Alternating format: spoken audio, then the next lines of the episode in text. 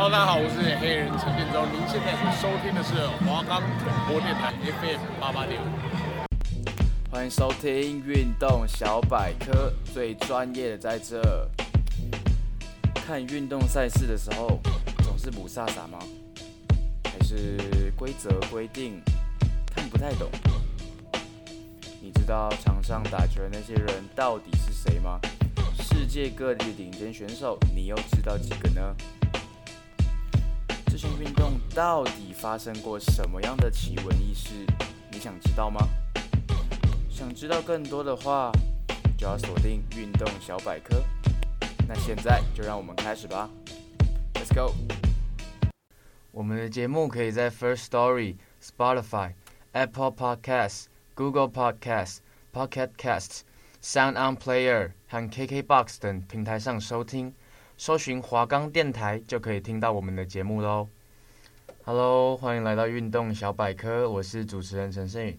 今天第一个单元呢，要跟大家聊一下足球。我们今天的节目是想要聊足球，然后呢，第一个第一个单元呢，就是要聊足球上有一些可能你们看不懂的一些规则。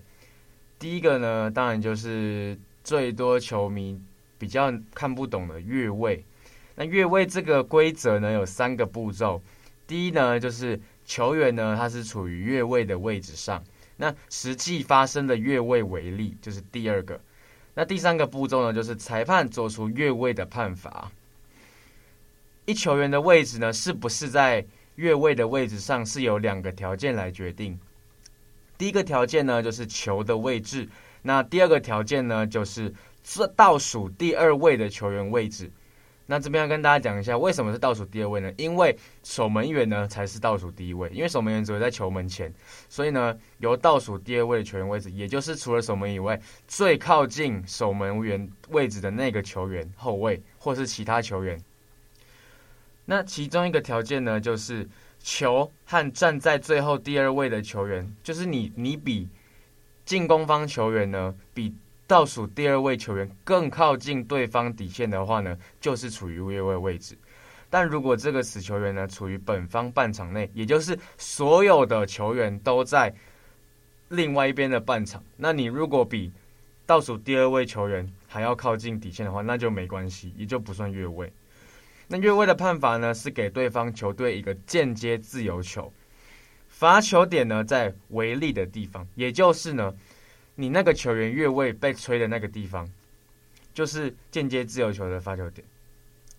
但是这边要讲一个比较大家不知道的事情，就是如果防守方呢在越位的时候已经从中获益，就是说你虽然越位了，但是球已经还给防守方了，那这个时候呢，裁判就不会吹，因为这时候裁判呢就会避免。太多自由球，因为越位其实是足球场上蛮常发生的一件事情，就会为了呢不要判罚太多的自由球而放慢比赛节奏，同时呢也能达到防守方同样的获益，也就是防守方已经得利了，那就不需要再去吹一个间接自由球，因为间接自由球还让另就是原本进攻的球队还有回防的时间，那如果直接让防守方开始进攻的话呢，反而能让防守方获利这样子。那第二个呢就是要跟大家聊一下得分的这个部分。很多人都觉得得分哦，得分就是球踢进球门啊、破网啊这种。但是呢，其实得分呢是要整颗球越过球门框跟底下的那一条线。注意哦，是要整颗球都过，半颗球一点点或是四分之三颗球是不行的，一定要整颗球都越过去，这样子呢才算进攻方得分。也就是说呢，球其实不一定要破网。有可能呢，守门员接住了这颗球，但是他整个人包括球都在球门里面，球没有碰到球网，也没有也没有就是明显的滚进去。守门员甚至已经接住球，但是他整个人在里面也算得分。或是守门员今天把球自己原本在外面，然后他把整颗球移到了整个门框门线的里面，也算得分。不过呢，因为以前的时代啊，技术有限，如果球呢刚好很接近门框和球线的边缘呢，其实不一定能确认说它整颗球都在里面，但还会还但有可能还是会进行就是得分的这个判定。所以呢，其实，在二零一二年引用门线技术之前呢，常常会有幽灵进球，也就是说那颗球真的不确定有没有整颗进入球门，那还是判了得分，或是甚至整个进入球门，但是裁判说哦没有没有，就是没有得分，所以常常会有这些比较模棱两可的状况出现。但是二零一二年呢的门线技术就是他们在门门上会装摄影机或是一些呃感应器之类的，确认说这颗球是整颗进入球门做得分，或是没有进入球门，然后就没有得分这样子，比较精准。最后呢，就是要跟大家聊一下犯规。犯规呢，在足球场上的犯规，并不像篮球一样，就是你犯规一次，然后记你一次，然后累积满五次或六次，就会让你下场，或是做一些处罚或是罚球之类的。那足球场上的犯规呢，比较像是呃裁判主观的认定，他吹你犯规，但是他不会给你任何的记录，就是他犯规其实基本上来说是没有上限的。但是如果你有恶意犯规啊，或是严重犯规，或是有一些呃可能不好的字眼，或是对裁判起口角，裁判会给你黄牌和红牌，但是不会记犯规。红黄牌通常是呃有危险动作啊，或是一些不好的态度，或是一些发泄情绪，或是一些过度庆祝的状况才会给你黄牌。那红牌呢有两种，第一种呢就是裁判认定说这个动作是完全没有必要发生的动作，就是太危险。就是比黄牌更加严重，会变成红牌。那第二种状况呢，就是两张黄牌也会累积成一张红牌，那红牌就必须下场。在红牌下场之后呢，呃，球队是不可以再派第二个人上场替补那个人的位置的，就是直接下场。十原本十一个人就是变成红牌一个出场就是十个人，那再一个出场就是九个人。那当一个球队呢不满七人的时候，就会自动被取消资格。其实呢，红牌出场在球场上也不算。少见，虽然没有很多见，但是也不算少见。就是很常会有十一踢十，或是甚至十一踢九，或是甚至什么十踢九这一类状况。所以其实球场上的犯规呢，是比较像是裁判去界定，来对这个球员做处罚。不过如果你是不小心的身体碰撞啊，或是铲球啊，或是一些呃可能对抗的动作，是不会遭到驱逐，也不会遭到比较严重的惩罚，顶多就是球权轮换这样子。或是间接自由球，直接自由球，不会有那种什么，嗯，可能一个犯规一个铲球就直接把你罚罚出场，不会。那我们休息一下，等下马上回来。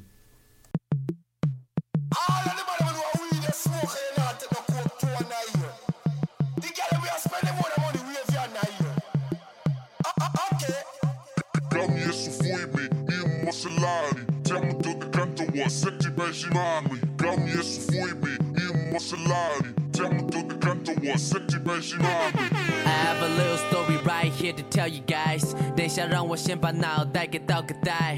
他是我朋友，叫小叶，他总是在想着哪天可以遇到份真的爱。他研究天文学，只为了那一天，当女生看星星时候可以讲一遍其中的意义。从天文讲到地理，这意境是他最浪漫的细腻。还记得大学毕业后，他分了手，交七年旧的女友突然跟人走。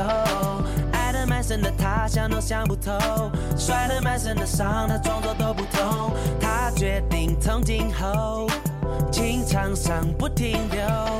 要我教会他怎么被动？So I say my bro，就奔吧奔吧，就奔吧奔吧，喜欢就奔吧，就奔吧就奔吧，别多想。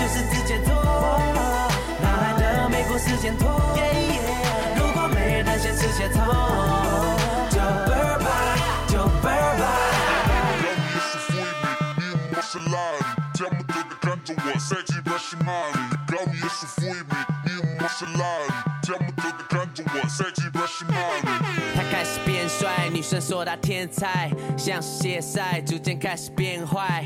没事把他一些，但那不是恋爱。他不想这样下去，他说感到倦怠。You don't know what to do，做的这些改变，单纯因为不想输。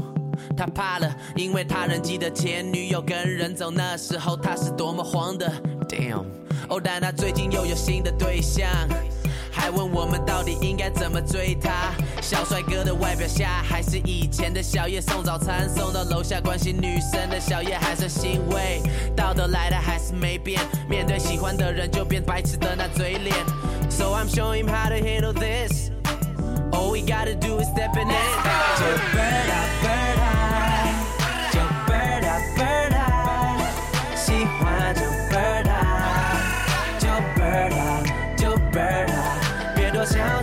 界拖，哪来的美国时间拖？如果没得闲时间拖，就 bird eye，就 bird eye。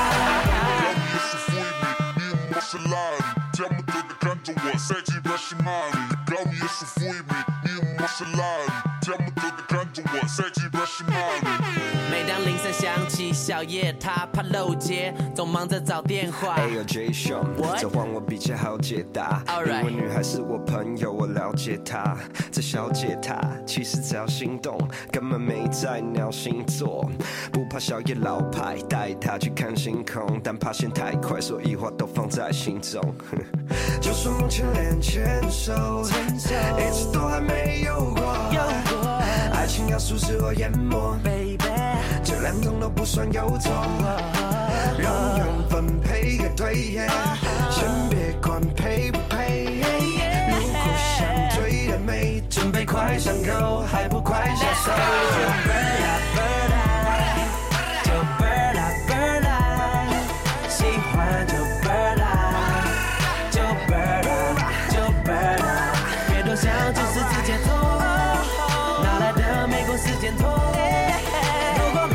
没得闲时间拖，就 bird eye，就 bird eye。Hello，欢迎回到运动小百科。我们第二个单元呢，这些人是各中巧手，要开始了。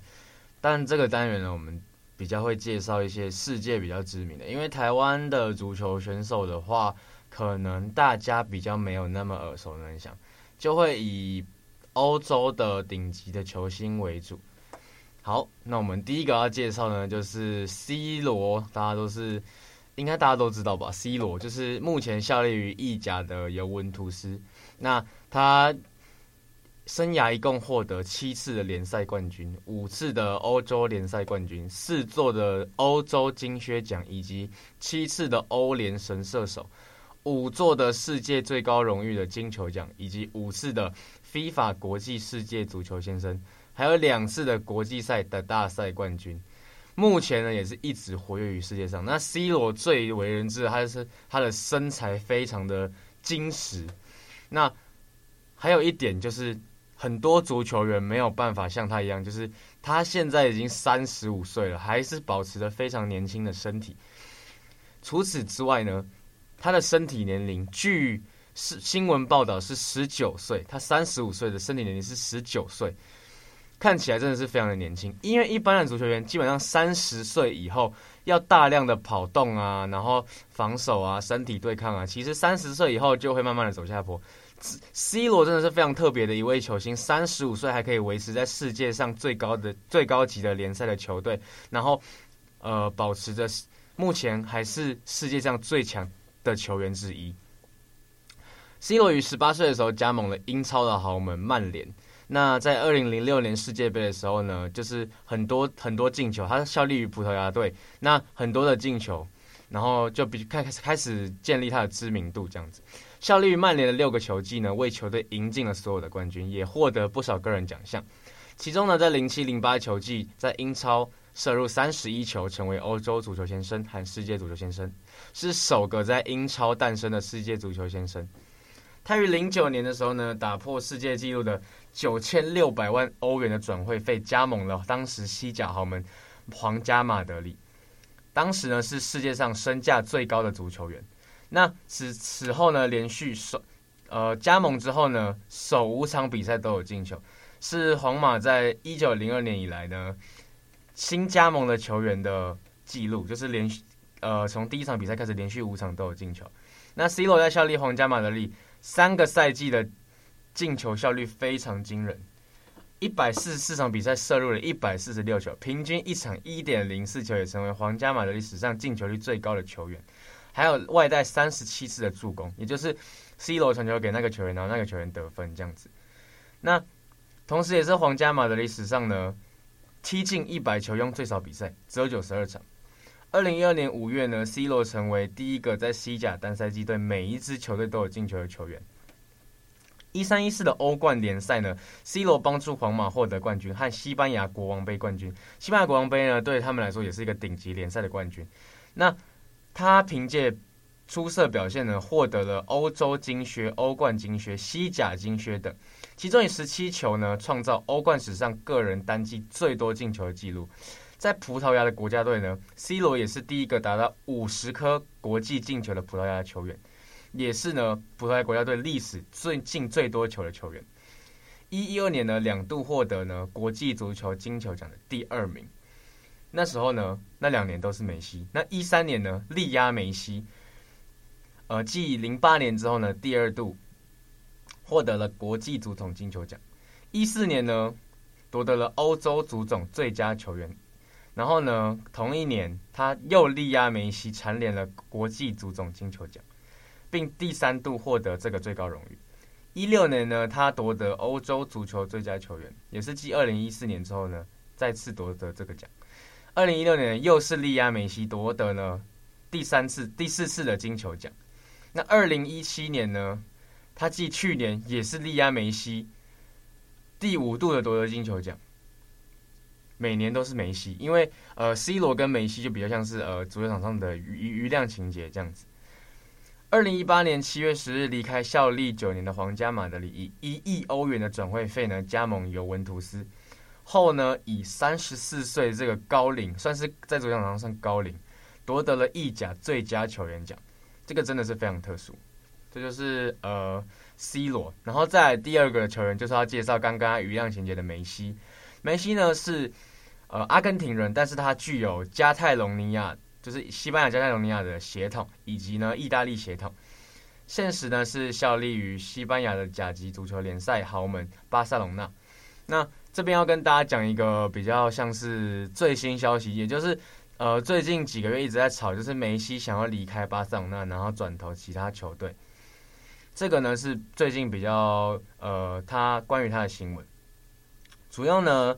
担任是边锋的角色，他也可以担任前锋，然后也可以到中场啊。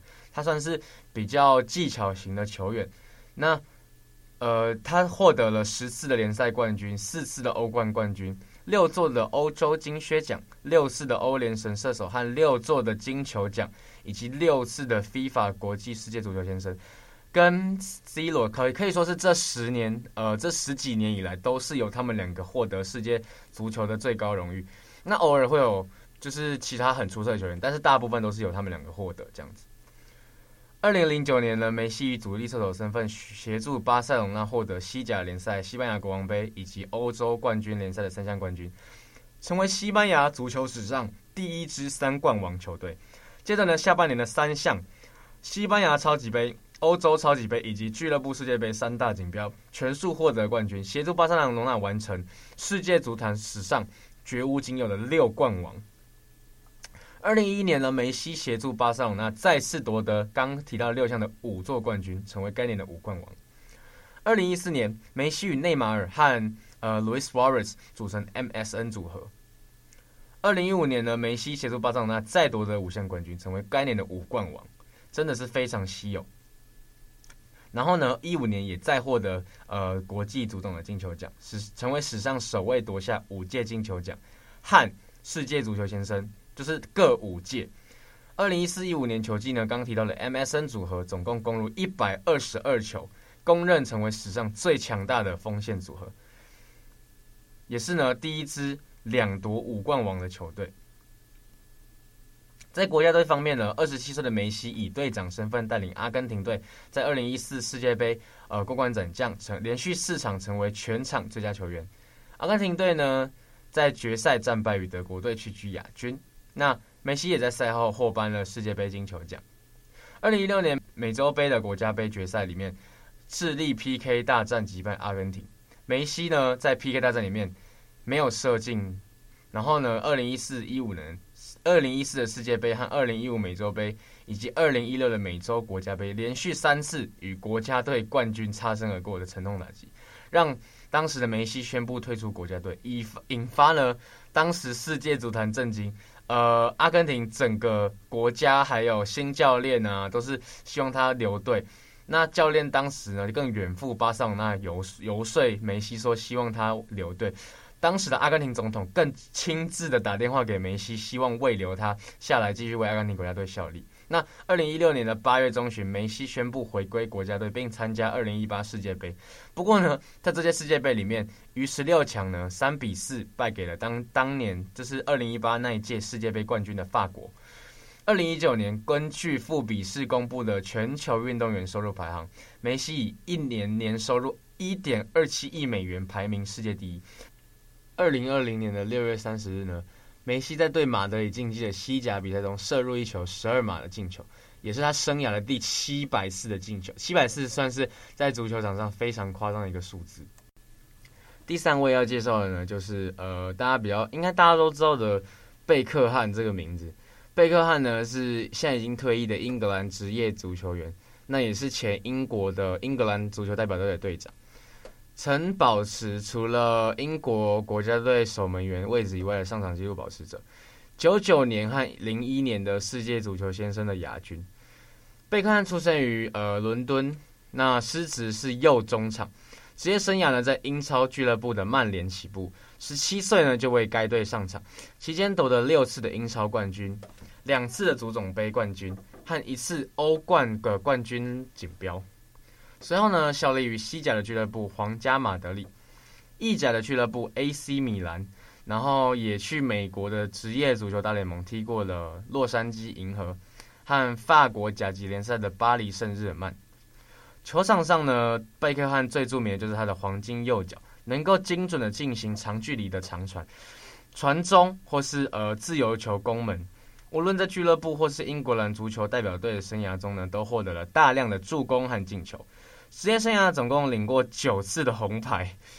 他在英超历史助攻榜上排名第三，于两百六十五次出场中贡献一百五十二次的直接助攻，也就是他传球给他传球的下一个球员直接射门得分。同时呢，他也是首位英格兰足球运动员呢，在最顶级的欧冠赛场上的上场次数达到一百次的球员。贝克汉呢，其实最有名的除了足球场上的表现之外呢，他在时尚圈的代言呢也是非常有名。因为常常会有一些呃，比如说艾迪达，或是一些比如说其他的运动品牌啊，还有时尚品牌、精品香水，还有一些呃穿搭啊，他在时尚界的影响力呢非常大，也是少数呢运动员在时尚圈呢也有呃，就是也有一个表现的一个球员。那曾经有呃一份估算说，他的净资产在零九年的时候呢，是一点二五亿的英镑。那二零一四年净产净资产呢，已经达到了三呃换算成美元是三点五亿的美元。那曾经曾经呢，是一度成为世界上最高薪的足球运动员，年薪呢是达到了六千五百万美元。在现在呢，六千五百万当时的六千五百万美元呢。现在的篮球世界最高薪也顶多是四千万，他一个他一年可以赚到六千万，而且还不包含那些代言有的没的，所以他真的是，嗯，比较像是球场上一个同时又有球技，然后在场外的形象正面，然后也有时尚代言的一位球员。二零一三年五月呢，贝克汉宣布退休。一四年的二月呢，在美国职业足球大联盟宣布，贝克汉一群投资者将在迈阿密成立一支球队。二零一八年九月五日呢，球队命名为国际迈阿密。球队将于二零二零年加入联盟，但目前因为疫情的关系呢，比较没有一些宣传或活动。相信在未来的日子里呢，贝克汉还是可以继续为足球世界做出贡献。我们休息一下，马上回来。Hello，欢迎回到运动小百科。我们最后一个单元是小趣闻。那这礼拜的小趣闻呢，足球场上的小趣闻其实比较没有那么多。但是呢，有一个叫做转会费的东西，相信大家有听过，但可能不太知道这个东西是什么。转会费呢，是俱乐部和俱乐部之间交易球员的活动，转会。那转会费呢，就是其中所支付的一个金钱。通常呢，球员只能在转会窗开放期间呢，按照主管团体的规例进行转会交易。这边要说一下，职业球员呢会与俱乐部签订最高五年的固定期固定期限合同。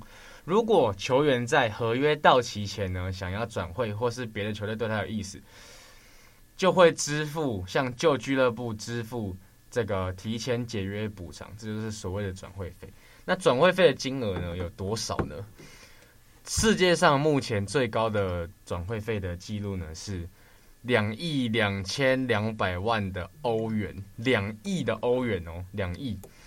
那是由内马尔保持，他当时是从呃巴塞隆纳转到巴黎圣日耳曼。由于他当时和巴塞隆纳的合约还没有到期，但是巴黎圣日耳曼呢想要这位超级巨星加盟，那巴黎圣日耳曼就向巴塞隆纳支付了两亿两千两百万欧元的一个转会费。那这个转会费呢是支付给前东家，也就是巴塞隆纳，另外呢还要再付给内马尔每年超。数千万的欧元的薪水，所以就知道足球这项运动的金钱的一些交易啊，还有一些支出啊，是有多么庞大。那这边还要再跟大家讲一下呢，第一名的转会费，最高转会费是巴黎圣日耳曼支付的嘛？那第二名是谁呢？也是巴黎圣日耳曼。这个球员呢是 Kylian Mbappe，他今年才二十一岁，是法国国家队呢。已经就是二十一岁，已经入选法国国家队的先发球员了。在二零一八年，当时年仅十九岁就上场先发上场，然后有进球。然后呢，在当时的法国法国夺冠的时候呢，也是被各方看好成为 C 罗和内马尔的接班人。所以呢，其实就知道足球真的是非常非常花钱的运动。不过呢，它同时也是世界上最多人观看的运动，它有庞大的球迷支出，而且欧洲人呢非常愿意呢花钱买票进场来支持他们所谓的这些明星运动员，来来付出球票的钱，让公让他们的呃球队营运，然后付钱给这些球员，让他们有好的表现，这样子。这就是我们今天的新运动小百科，我是主持人陈世允，我们下礼拜再见，谢谢，拜拜。